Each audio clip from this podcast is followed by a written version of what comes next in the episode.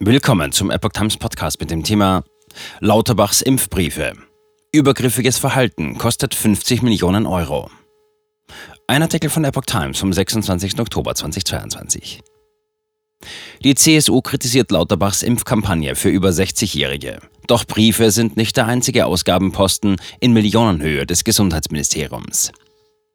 Die Impfwerbekampagne von Bundesgesundheitsminister Karl Lauterbach für alle über 60-Jährige kam die Krankenkassen teuer zu stehen. 50 Millionen Euro kostete die Aktion, heißt es in einer Antwort des Bundesgesundheitsministeriums auf eine Anfrage des Bundestagsabgeordneten Stefan Pilsinger.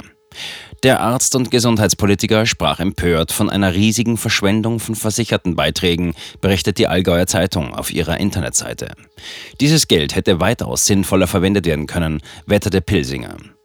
Er regte sich aber nicht nur über die hohen Kosten auf. Niemand wird sich zusätzlich gegen Corona impfen lassen, nur weil Karl Lauterbach ihn dazu schriftlich auffordert, ist der Unionspolitiker überzeugt. In dem Zusammenhang sprach er auch von einem übergriffigen Verhalten des Bundesgesundheitsministers, weil das die Impfskepsis bei manchen Kritikern eher noch verstärke. Werbung für mehrere Impfungen. Die über 60-Jährigen hatten in den vergangenen Wochen Post von ihren Krankenkassen bekommen. Die Pandemie sei nicht vorbei und eine Covid-Erkrankung gefährlich, heißt es in einem Schreiben, wie Epoch Times berichtete. Und es kann bei ihnen zu erheblichen gesundheitlichen Problemen noch lange nach der eigentlichen Erkrankung kommen. So Lauterbach weiter. Eines der wirkungsvollsten Mittel sei die Covid-Impfung, weil sie gut gegen schwere Verläufe schütze und außerdem kostenlos sei. Gleichzeitig warb der SPD-Politiker für weitere Impfungen. Für einen optimalen Schutz im Herbst und Winter sollten sie auch an die jährliche Grippeimpfung und an die Impfung gegen Lungenentzündung, Pneumokokkenimpfung denken. Auch hierzu solle man mit dem Arzt oder der Ärztin sprechen.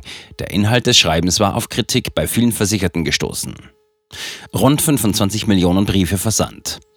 Auf seiner Internetseite erklärte das Bundesgesundheitsministerium auch, dass die Krankenkassen und privaten Krankenversicherungsunternehmen den relevanten Adressatenkreis erfasst hätten.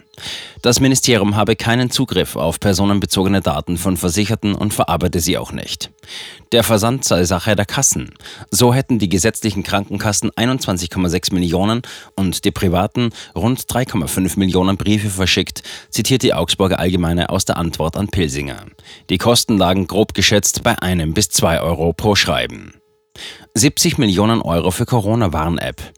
Ein weiteres Projekt lässt Lauterbach mit großen Summen weiterentwickeln, berichtet der Münchner Merkur. Obwohl sie kaum noch genutzt wird, glaubt der Gesundheitsminister weiter an die Relevanz der Corona-Warn-App, sodass bis Ende des Jahres 70 Millionen Euro für die Weiterentwicklung vorgesehen sind. Das sind 20 Millionen Euro mehr als im Februar dieses Jahres kalkuliert. Die Gesamtkosten belaufen sich mittlerweile auf 160 Millionen Euro. Der Bundesrechnungshof hatte bereits Anfang des Jahres eine Überprüfung der Wirtschaftlichkeit der App angekündigt.